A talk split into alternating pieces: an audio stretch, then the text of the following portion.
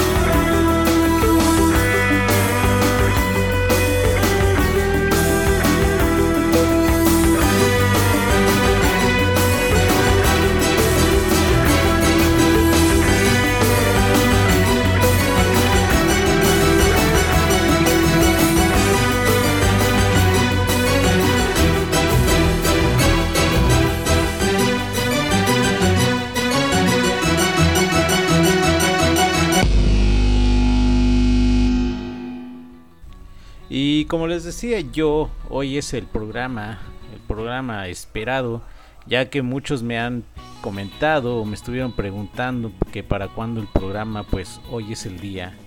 Muy buenas tardes, muy buenos días, muy buenas noches, saludos desde algún lugar en Mictlán. Vamos a empezar con la entrevista al señor Pedro Valverde, nativo de Chimalhuacán, Estado de México. Esa es la primera entrevista y espero les agrade. Vamos a hacerlas un poco breves. Voy a tratar de dejar la liga o ahí mismo eh, completa la entrevista para quien las quiera escuchar. O tenemos aquí el resumen, ¿vale? Entonces iniciamos con esta primera entrevista. Muy buenas tardes, hoy estamos con, con, con don Pedro, que nos va a explicar un poquito de cómo se hace la ofrenda o qué es lo que se ofrenda aquí en Chimalhuacán, municipio del Estado de México. Y para eso este, lo tenemos aquí a un lado y nos va a explicar un poquito en qué consiste la ofrenda aquí en nuestro municipio. Muy buenas tardes. Ya dijeron mi nombre, me presento de la misma manera. Eh, soy una persona nativa de este municipio, nacido en el barrio de San Juan, antiguamente era único barrio, actualmente está dividido en San Juan, San Pedro y San Pablo. Asimismo, se han venido de ahí derivando más, más este, barrios por el crecimiento que ha sufrido eh, nuestro municipio. Pero iniciando como es la organización de las ofrendas para esperar a nuestros muertos, es desde tiempos antes, yo considero que medio mes antes, se está organizando para este, ir recolectando las especies e ingredientes que van, e ingredientes que van a llevar este, los diferentes platillos con que se esperan los muertos. Empezando porque se tiene que, eh, que ofrendar el chacualole. Chacualole no es más que un dulce de calabaza. Muchas veces eh, eh, era enriquecido con caña, con camote, con naranja. O sea que ah, um, el chacualole por fuerza tiene que llevar su media cáscara de, de naranja para que le da ese sabor tradicional de aquí y sus cañas. Enseguida también tenían que preocuparse en hacer los eh, guisados típicos que más eh, eh, ingirió o degustó el, el, muerto que esperamos, en este caso la, el ánima, que es por aquí en la región fue el aguautle, el mole en sus diferentes presentaciones, como es el mole poblano, y el mole verde y el mix mole. Mix mole no es más que una salsa de, de tomate con cilantro, el cual lleva pescado de agua dulce, que comúnmente le conocemos como charal, pero fresco, o sea, no, no seco, sino fresco de agua dulce.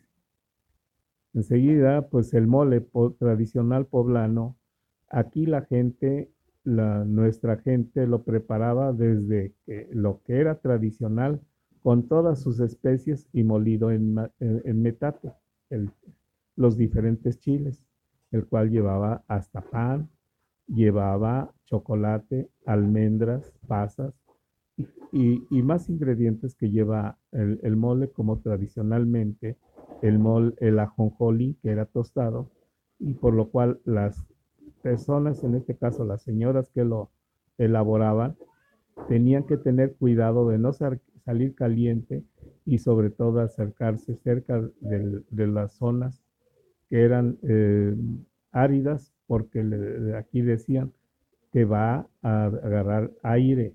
Es aire pues, de dolores de cabeza, por lo que actualmente dijeran jaqueca y hasta decían lo que es normal, salir caliente y meterse en esos, en esos lugares es hasta irse, írseles la cara de lado o algún malestar. Ese es el mole. El aguautle es también un guiso tradicional de aquí. Son prácticamente les estoy hablando de comidas exóticas que actualmente ya pocos, somos muy pocos los que seguimos degustando esas, esos platillos, porque ya no lo, este, casi ya no se conoce.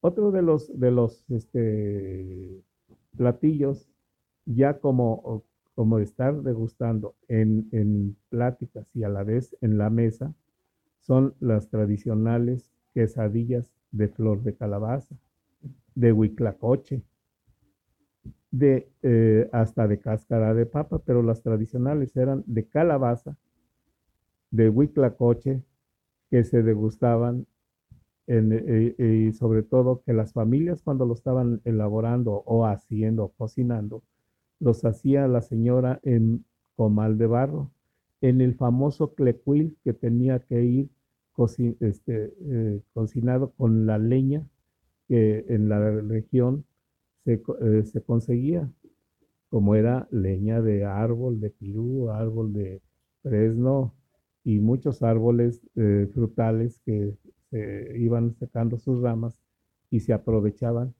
para ir elaborando los alimentos. Ok, ok, don Pedro. ¿Y, qué bebidas, qué bebidas aquí se, se, acostumbran o qué bebidas este, se le pone en este caso a los fieles difuntos cuando vienen las ánimas a visitarnos? Primeramente, hay que ver que nuestros usos y costumbres dicen que el 31 de, del mes, en este caso de octubre, llegan las ánimas pequeñas. Por lo tanto, se les espera con dulces y el famoso chacualole se les pone su vaso con agua.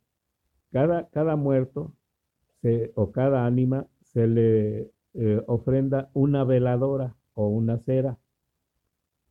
Cada muerto va va a tener su platillo.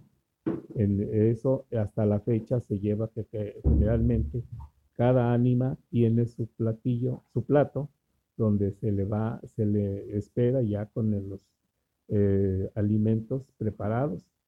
No olvidar su agua. Enseguida, ya para la gente adulta, desde muchos tiempos, de antes de la conquista, era esperarlos con pulque. En primer lugar, esta región se, eh, se distinguió hasta por los pulques curados y el, el más tradicional era el de tuna roja. Aquí le llamábamos tuna tapona, pero en realidad es una tuna roja que eh, también es una de las este, eh, plantas, el nopal ya no se consigue en esta región, ya está desaparecido aquí.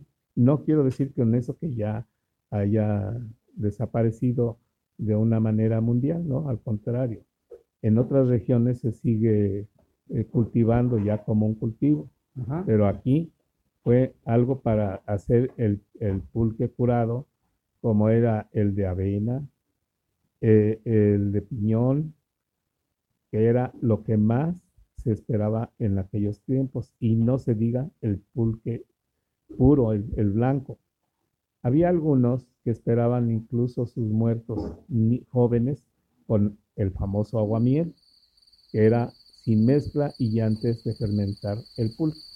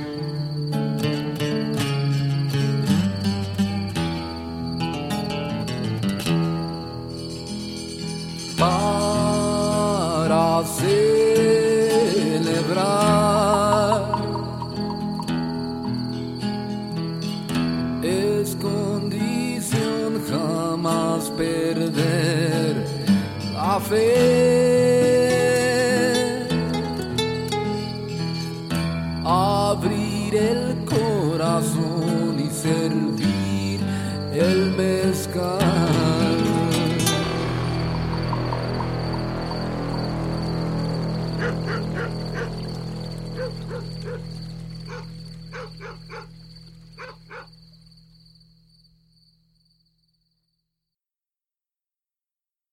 Actualmente el- no hemos perdido la costumbre los que tenemos más de 70 años, todavía te- acarreamos, venimos arrastrando la costumbre de hace más de 100 años, porque son los, un legado que nos dejaron nuestros padres. Y las, la flor más común es la de cempasúchil y la de nube. Asimismo, la, eh, la, la crisalia, enseguida, parte de también de lo que aquí se, se cosechaba eran frutas. La mayoría esperaba con sus higos, porque era un, un este, fruto que aquí hasta la fecha Se lo seguimos cosechando. La, la manzana, la naranja, la pera. Y no se olviden de, no nos olvidamos de también esperarlos con sus elotes que se hervían bien herviditos con tequesquite. Y eso era una degustación, porque a final de cuentas, después de que se iban los muertos, el, que ya era el, el día 3, pues degustábamos todo lo que se había ofrendado a los- nuestros muertos. De los mismos elotes, que cuando ya se pasaba su, un poco de su tiempo, se hacían nuestros abuelas, por ejemplo, mi madre decía, voy a hacer tortillas de elote, que a final de cuentas también se les conoció como tlaxcales. Era una, una especie de galleta triangular. La mayoría era ya bien, bien este, eh, elaborada y cocida al comal de barro. Ok. Era una preparación diferente de acuerdo a la familia, porque todos tenían sus costumbres, algunos hasta le llegaron a poner hasta guayaba. Entonces, eh, ahí sí soy muy pobre en decir cómo se elaboraban, yo nomás me los gustaba y, hasta ahí. Sí, eso era prácticamente el gran, lo que esperábamos la ofrenda. Ok, y a ver, cuéntenos, cuéntenos, don Pedro. eh, bueno, a mí ya me tocó posterior, este, no podíamos nosotros tomar este, fruta de, de la mesa, de la ofrenda como tal. Yo recuerdo que en este caso mi abuelita, mi mamá, nos regañaban y nos decían que respetáramos la ofrenda, ya que nuestros difuntos, pues, venían, venían a visitarnos y era principalmente para ellos. Dígame, ¿a usted también le tocó este punto? Sí, así es. E- Ese es eh, parte de nuestras tradiciones y de nuestros usos y costumbres al esperar nuestros muertos. Entonces, eh, generalmente las mamás te decían, deja ahí y te llegaban hasta castigar con un manazo en la, en la mano. ¿Por qué? Porque era una falta de respeto estarle quitando a nuestros muertos. Porque también nos amenazaban verbalmente en que el- nuestros muertos podrían darnos nuestros manazos o morder la mano. Eso es el, parte de nuestras vivencias de- dentro de, y, a, y a final de cuentas es parte de nuestra fe para, para de- de cumplir aquello de que dice respetar y venerar a tus muertos. Ok, ok, y pues con esto nos despedimos con esta gran enseñanza de don Pedro Valverde y por ahí nos explicó que San Juan era un solo barrio y se dividió y pues esto que, que nos dio a conocer, pues mucho de esto es nuevo para mí y pues vamos a ir con esto, con esto y don Pedro, ¿alguna canción de rock and roll que le gustaría escuchar? Ay, son, no, no, no me, no me hables de cuál me gustaría escuchar. Si es rock and roll, recuerda que yo vengo de esa época. Ok. Y te lo voy a decir como grupos como Pinto, Rebeldes del Rock, los Crazy Boys y muchas en tiempos de Elvis Presley. Ok, don Pedro, entonces estas canciones van a sonar, van a sonar para que usted se las siga dedicando a su esposa. Y pues muchas gracias nuevamente, no me cansaré de darle las gracias No, por habernos bien. compartido su experiencia. Y esto fue la entrevista a don Pedro Valverde, Mi vida, bailamos twist. Chula, yo quiero bailar el twist. Vamos a bailar el twist. Eh, vamos a bailar este nuevo ritmito que te va a gustar. Toda la gente ya lo empieza a bailar.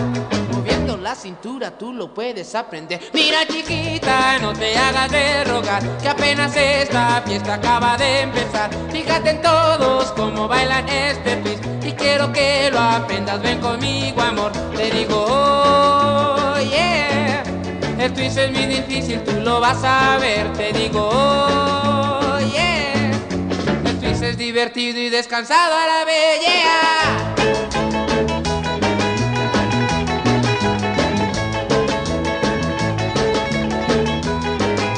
El piso es muy difícil, tú lo vas a ver. Mira mi vida, vente, vamos a bailar. Este nuevo ritmito que te va a gustar. Toda la gente ya lo empieza a bailar. Mira mi vida, no te hagas de rogar. Te digo,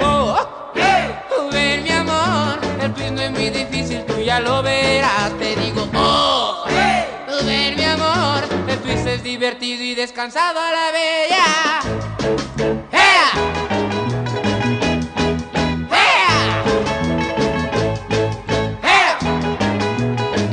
Divertido y descansado a la vez. Mira mi vida, vente, vamos a bailar. Este nuevo ritmito que te va a gustar. Toda la gente ya lo empieza a bailar. Moviendo la cintura, tú lo aprenderás a.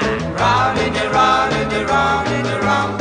Round and the round and the round and the round. Round and the round and the round and the round.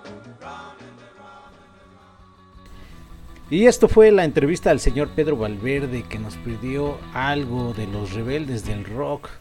Y nosotros le pusimos, nena, bailamos twist. Y anteriormente, entre la entrevista, tuvimos el mezcal de la barranca. Una gran canción ya que andábamos tocando esos temas del pulque y el aguamiel. Y algo que, que a lo mejor omití, pero está presente es que aquí en Chimalhuacán había una bebida que se llamaba el chinguere, era parecida al mezcal. La tonalidad me, de- me decía que era algo así como un té de canela. Lamentablemente ya no se produce aquí en Chimalhuacán, estaba hecha a base de caña.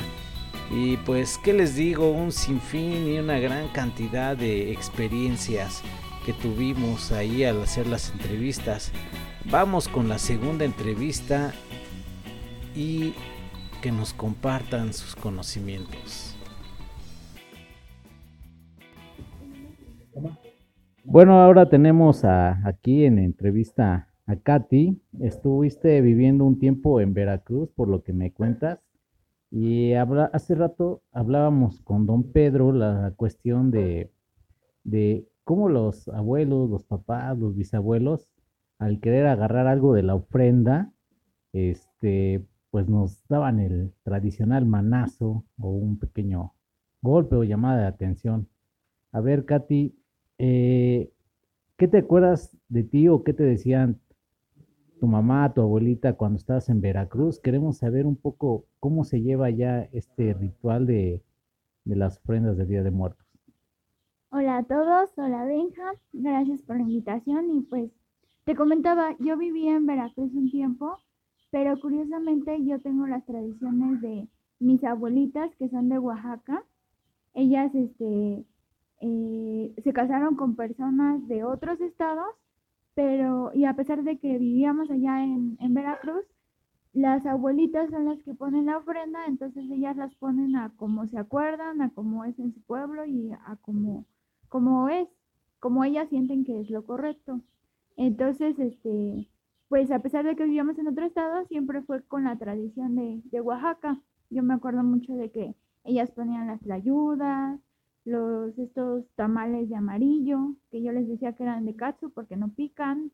Inclusive mi abuelita todavía hace el pan de muerto, el pan de yema, pero le pone ahí una muñequita y ya es de muerto. Inmediatamente se convierte en pan de muerto. Entonces, pues, ¿qué recuerdo de los abuelos? Pues básicamente eso de que hay, las que mandan son las abuelas. No sé si, si a las personas que te, que te escuchan les pasa lo mismo, que la que pone la ofrenda tal vez la mamá, la abuela. Entonces, es la tradición de ellas. Está como este chiste muy tonto, pero que es cierto que va una persona, un esposo, y le dice a su esposa, oye, este, ¿por qué partes el pavo a la mitad? Le dice, así lo hacía mi mamá. Va con la mamá de su esposa, con su suegra, y le dice, ¿por qué parte el pavo a la mitad? Ah, es que así lo hacía mi mamá. Ya va con la, con la mamá de su suegra y le dice, ah, yo lo hago, yo, lo hacía así porque no tenía ollas. Entonces a veces no sabemos de muy bien de dónde salen las tradiciones, pero como así lo ponía la abuela, la mamá, muchas veces eso es lo que seguimos igual y por nostalgia, por amor a la familia, por la tradición, y entonces eso nos, nos trae un bonito recuerdo de la infancia. Ok, ok, y, y sí es cierto, muchas veces tenemos ahí la tradición, viene de, de tiempo atrás y rara vez nos preguntamos de dónde viene o cómo, cómo llegan a surgir, y sí tienes razón en cuestión de que a veces las circunstancias son un poco adversas y se tienen que ir modificando, no al 100%, pero llevan esa, esa situación, ¿no? De, como decías, de el por qué el pavo lo partían a la mitad. A ver, dinos si eras este, de, pequeña, traviesa y querías agarrar algo de la ofrenda y qué, qué reacción tenía tu abuelita o tu mamá. Pues hace rato lo platicábamos un poquito fuera del aire hablábamos de que este de que en mi casa se tiene la en mi casa te dicen no no agarres eso porque va a venir el, el abuelito y se lo va a comer o va a venir este pues el, el, finado y se lo va a comer inclusive les comentaba que en mi casa no se come lo que estuvo en la ofrenda eh, ahora sí que, que el pan pues se pone para los pajaritos y cosas así pero uno no se come esa comida ya después porque este se cree que su esencia de la comida ya se la llevó este, pues el, ahora sí que el visitante del más allá. Entonces, pues, pues más que nada no era manazo, más bien se hacían crear una tipo conciencia de que era solo un día que iban a venir y era su, su comida de ellos.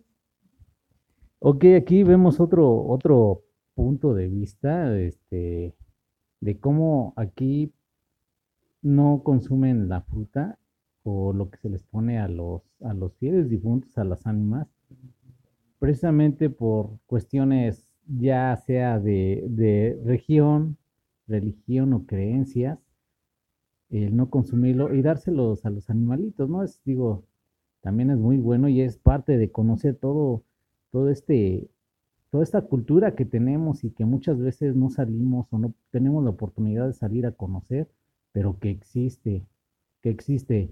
¿Qué más nos puedes comentar, Katy, para terminar?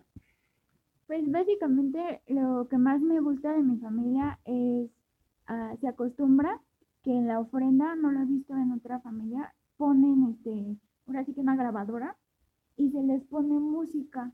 Entonces mis, mis abuelos son, un, tengo un abuelo que es de Veracruz, que ya falleció, él, él le gustaba mucho el son jarocho el lingo Entonces, eh, cuando está la ofrenda, se le pone una grabadora y se escucha el lingo Y tengo otro abuelo que, este, que él es de Tamaulipas, entonces a él le ponen polka.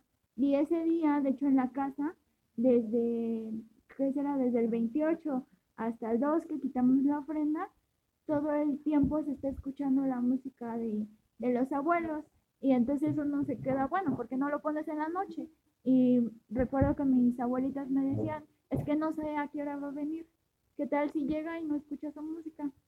Entonces, pues es un dato curioso que hacemos en mi casa. Pues como ven, nos enriquecemos de lo que nos comentan, nos hacemos una idea o vislumbramos qué es lo que celebra o cómo se celebra eh, en diferentes familias, como hace rato decía señor Pedro, hasta los tlaxcales, son de sabores, hay este, quienes le echan guayaba y tienen su propia receta y esto es lo, lo bueno y lo maravilloso de, de México y de nuestras tradiciones. Pues Katy, muchas gracias por haber contribuido con, con nuestro programa de En Contraste y, vean los contrastes que hay dentro de la misma familia, las tradiciones que cambian dependiendo la región.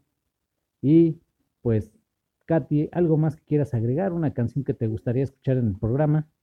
Pues por la fecha me gustaría escuchar la de Suena el esqueleto. Suena el esqueleto, sí. Este, y pues muchas gracias a todos y gracias por invitarme, Benja. Y mucha suerte y felicidades a todos este Día de Muertos. Ok, ya la escucharon a Katy y vamos a dejar su canción.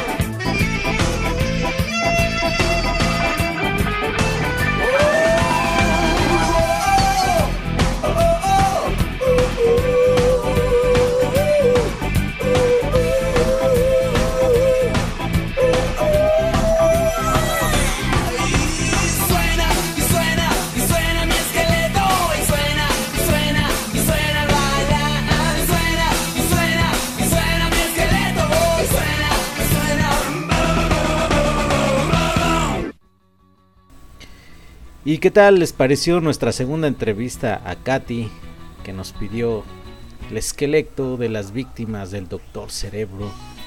Y esto abre pie para la tercera y última entrevista y cerrar con este, este ciclo de entrevistas que nos dieron a conocer de las regiones de nuestro gran México, nuestras grandes tradiciones. Y espero que les esté gustando. Voy a dejar las entrevistas solas eh, para que las disfruten si quieren. Y comenten, y comenten. Recuerden que tenemos ahí eh, Twitter. Nos encuentran como arroba contraste guion bajo en. Pueden dejar sus comentarios directamente aquí en Anchor. Y, y créanme que se los agradezco. Cada vez vamos siendo más, se van integrando más escuchas a estos podcasts. Y en verdad que se los agradezco. Pues vamos con esta última entrevista para cerrar y continuamos con más música. Ok, ahora los dejo con la profesora Guillermina Pérez. Muy buenos días, muy buenas tardes, muy buenas noches. Hoy estamos con la profesora Guillermina Pérez, que es de la región de Guerrero, de la Sierra, y nos va a platicar la costumbre o las tradiciones que se realizan en el marco al Día de Muertos y desde qué fecha empiezan y por aquí antes de la entrevista me estaba contando que su mamá eh, antes, salía desde mucho antes para preparar, entonces nos intriga saber o nos gusta saber qué es lo que pasa con esta tradición más de una zona más de nuestro México. Eh, buenos días o buenas tardes, buenas noches. Eh, miren, yo soy de Guerrero, de la región de la Sierra. Bueno, hoy les vamos a platicar un poquito de las tradiciones que todavía guardan mucho de la situación original. Ahí las personas se dan cita en el panteón como una semana antes para limpiar sus tumbas, para limpiar los espacios y tener todo reservado para que un día antes, ellos el día primero de noviembre, van a, velar a sus muertos nuevamente. Se reúnen ahí todo el pueblo en el panteón, llevando con ellos sus velas o sus ceras que ellos mismos elaboran. Y también ahí mismo en el panteón, pues ya este, hacen su convivencia de toda la noche y solamente ahí en el panteón llevan sus ceras y sus flores. Ya en su casa, ellos a partir del día 28 empiezan a elaborar sus altares. Ellos van a hacer un altar de tres a cinco niveles, dependiendo cómo lo quieran hacer. Pero ellos empiezan el día 28 ofrendando a aquellos que se accidentaron o que es muy común por allá, por esos rumbos, que a veces a las personas pues este, fallecen porque las matan. Y a ellos los ofrendan el día 28. Y así sucesivamente se van eh, ofrendando cada día. El 29 y, 30 empiezan ya también a ofrendar a los, a los niños, los que murieron niños. Ya para el día 31 completan su altar con todos los adultos. Ellos en su, en su altar van a ir colocando todas las cosas que ellos mismos elaboran, como es el, el pan, el chocolate, el atole de leche, galletas de maíz y todos los este, alimentos o guisados que a las personas en vida pues les gustaban. Y por eso es como siguen guardando esa tradición de elaborar pues aquello que era de su gusto. Ok, ok. Entonces, esto se prepara desde, desde antes. No sé, quiera contarnos un poquito lo que me decía de su mamá. Se va con tiempo. ¿Y por qué se, se va con, con, con, tiempo? Me decía que empezaba desde los primeros días de octubre. ¿Por qué? ¿Y qué es lo que ofrendan, este, digo, de la parte de las cosas tradicionales? ¿Qué significado tiene si es que ofrendan algo en especial? Bueno, como ya había dicho antes, todo se prepara eh, con antelación y las situaciones que, por decir algo, bueno, la harina para, la, para el pan, pues esa ahorita ya se compra. Antes era cultivada ahí mismo. El cacao para el chocolate también. Así también mismo la leche. Por eso las personas en, en, ese, en esa región se preparan con mucho tiempo porque ellos mismos van este, cosechando o buscando sus ingredientes de lo más natural que se pueda. Por eso es que lo hacen con mucho tiempo. Ya para cuando sea el día ya lo tengamos. Y así este pues es la situación de por qué se deben de preparar con más tiempo.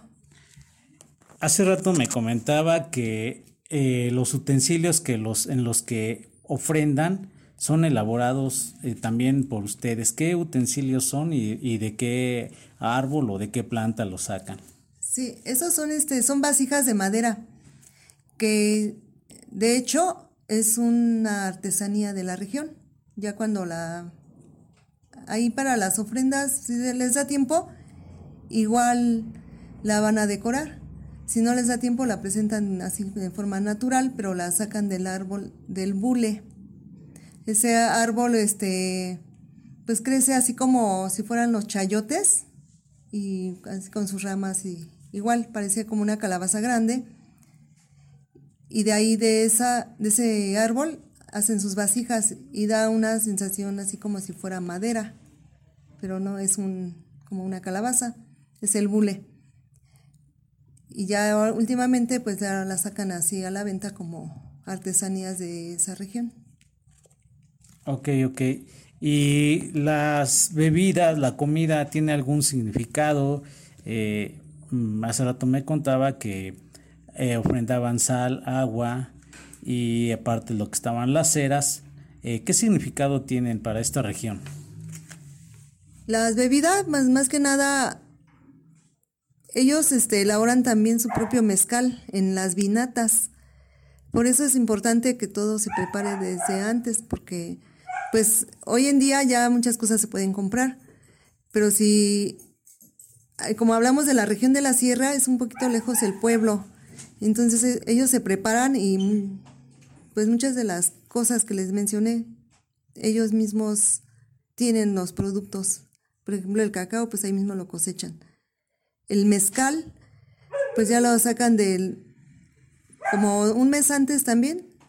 Eh, ellos van a sus vinatas, que también es un, poquito lejano, y ya este, preparan o están ahí destilando pues su propio mezcal. Y en cuanto a los elementos que esto de las ofrendas, lo que yo les había dicho, es como lo tradicional, pero también hay, hay cosas que deben de llevar las ofrendas, que es muy importante, como la flor de cempasúchil, que también ellos ahí las cultivan, siempre guardan sus semillas para el siguiente año y tener sus flores este, en el tiempo. Y las de las flores en pasuchil hacen sus coronas que para adornar las ofrendas y también para tener sus este, ramos en los altares y hacen su camino de la flor de cempasúchil. De con tiempo también ellos preparan su con las colmenas sacan para la cera para hacer sus pues, tradicionales ceras. Y ella, esas, cera, esas velas también las ponen ellos en el camino, igual en el panteón y en el altar. Entonces sí se llevan un buen tiempo para elaborarlas. Cada vez que ellos ponen una en el altar van a ir mencionando el nombre de la persona que ya falleció y para quienes y a cada uno le ponen una representativa. Asimismo, bueno, y esas son las que nos van a, mm, pues las que llevan el camino de la luz. Van a poner la sal para purificar, el agua para la sed que lleven. Y las flores pues son este parte como de un ornato. Entonces, este, todos, todos estos elementos tienen esos significados para ellos. En los altares a veces ponen fotografías, a veces ponen una imagen de, religiosa de alguna algún santito que del cual el difunto haya sido devoto. Y también este pues si tienen algún elemento importante de que todavía guarden del difunto, pues también lo pueden colocar. Ok, ok. Y en cuanto a, la comida, este, ¿qué tipo de, de, alimentos se, se, pueden o ofrendan más bien? ¿Qué tipo de alimentos se ofrendan? Y qué, y frutas, más que nada, también ponen frutas, pan, este, no sé qué nos pueda decir. Pues igual también las frutas son las que se encuentren en ese momento. Si tienen la oportunidad de comprar hoy en día, lo hacen. Si no, pues son las que todavía tengan en las plantas. Puede ser la naranja, la guayaba, plátano, que son las más, este, las más comunes en la región. Y pues más que nada la guayaba, ¿no? Que es la que aromatiza. Porque al final de, del término de la ofrenda, pues ya esta ofrenda se reparte entre los familiares o amigos y les queda ese olor característico de las guayabas muy muy fuerte y pues también le da un por ejemplo al pan le va a dar un este aparte de su sabor que ya tiene pues le va a dar otro sabor porque ya pasaron días con ese aroma. De los alimentos por lo regular este pues es el mole verde y que lo ponen también con, con tamales y a esos tamales les llaman nejos porque los hacen a base de ceniza, de, de masa de maíz, pero en vez de agregarles este, alguna otra cosa como cal o, también llevan manteca, pero lo que los hace que se vean así como más oscuros o grisecitos es la ceniza, por eso les llaman nejos es lo más este, tradicional el mole verde con esos tamales nejos. También les pueden colocar, bueno, antes hacían muchos platillos que era de venado, porque pues, tenían la oportunidad de cazar venados. Hoy ya no. Y ya si les si al difunto le gustaba algún otro mole o el pescado o el camarón, que también ahí se puede pescar en el río, también este lo colocan. Ya dependiendo de cada en particular de lo que le haya agradado a, cada uno de los difuntos. Ok, ok, aquí una pregunta que, he venido haciendo a las personas que he entrevistado y es si se ha percatado que pues muchas veces tenemos nosotros nuestros alimentos en el refrigerador, este, la fruta en, como tal en el frutero y conservan su, su sabor. ¿Por qué será que en estos días de, muertos eh, se le va el sabor, un poquito el sabor, o sea, cambia el sabor, no sé si ya se percató o, o, si lo percibió, que la, tanto los alimentos como las frutas pierden un poquito su, su, sabor. Digo, no es lo mismo tenerlo en el frutero, que ahí esté, pueden pasar varios días y conservan el sabor, pero curiosamente en el, la ofrenda cambia, cambia, cambia el sabor. Sí, sí, este, nos hemos percatado de esto, sobre todo cuando ya se va a repartir esa ofrenda, porque pues no se queda toda en casa. Igual así se reparte con los familiares o vecinos y de la misma forma recibimos de ellos, pero al término de, de, de la ofrenda, de dos días, como digamos el día dos o tres. Y es cierto, Cambia mucho el sabor, pero ellos dicen que los difuntos ya se llevaron la esencia, se llevan el olor, ellos vienen por el olor, por la esencia de los platillos o fruta o pan, lo que el chocolate, todo lo que en la ofrenda se les pueda poner. Y sí, es diferente, eh, inclusive el olor, el aroma es diferente y el sabor también. Creemos, allá en Guerrero dicen que es porque ya vinieron los muertitos y se llevaron la esencia. Pues muy bien, ya tenemos otro, otro punto de vista más. Y ahora ahí viene la pregunta. De pequeña, a usted, cuando quería tomar algún, este, alguna fruta, alguna galletita de maíz que nos comenta, algún, este, algún guisado que ponen ahí, la regañaban, le decían algo, eh, con qué la asustaban, si es que le llegaban a asustar. A ver, cuéntenos esa parte que es, creo que también parte de vivir el Día de Muertos, el tener esa, esa restricción a, agarrar lo que se ofrenda como tal. Ah, sí, eso sí también, porque bueno, ya como niños a veces nos da este, curiosidad o otras veces sí nos queremos comer lo que hay en la ofrenda o pellizcarle a algo. Pero sí, mi abuelita nos daba un manazo y aparte decía que el muertito también nos iba a jalar la mano. Y que, ellos ya estaban ahí presentes y que teníamos que respetar porque pues era una tradición muy este, arraigada en ese tiempo y de mucho respeto hacia los difuntos. Ok, entonces como vieron, estos son los contrastes que tenemos. Este, hay personas que notan la ausencia de, de la, la, la esencia de las frutas, de la comida, las texturas, ¿no? Y pues hoy estuvimos con la maestra Guillermina Pérez, que nos estuvo hablando de, de, Guerrero. Entonces, espero les haya gustado. Esto es en contraste. Profesora, ¿algún, ¿alguna canción que desee escuchar en, en su programa? Bueno, vamos a ver si por ahí se encuentra la de azúcar, azúcar. Ok, esto fue en contraste con lo de Día de Muertos. Gracias.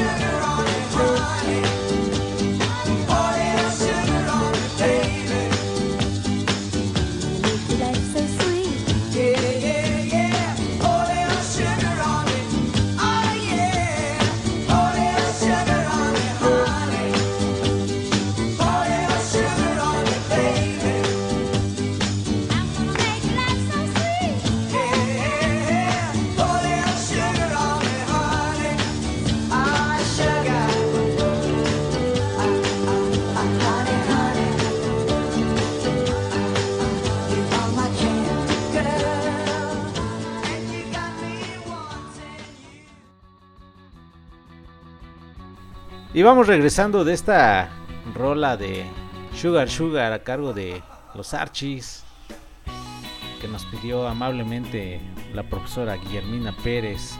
Y con esto cerramos el círculo de las tres entrevistas con respecto a las ofrendas del Día de Muertos. Espero les haya gustado el programa, les hayan gustado las canciones.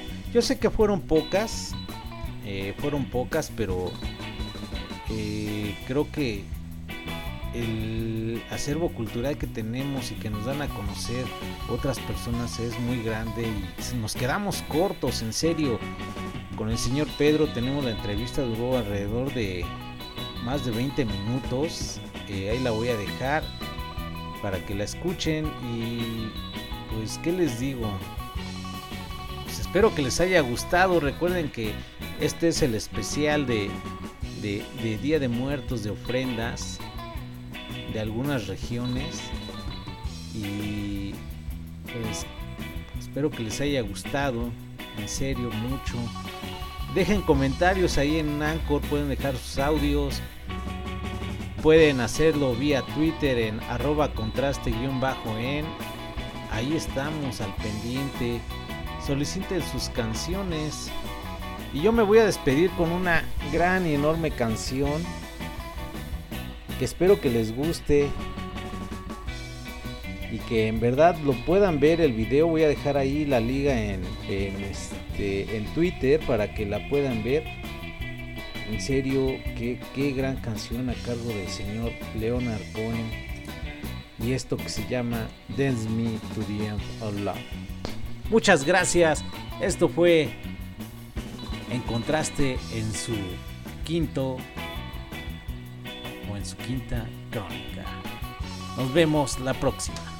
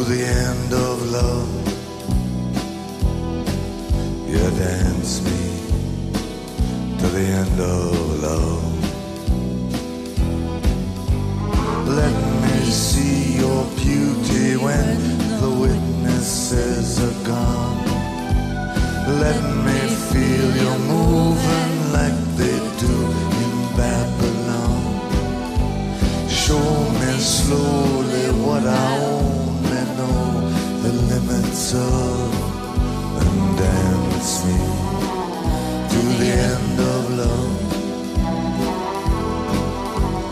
Dance me to the end of love.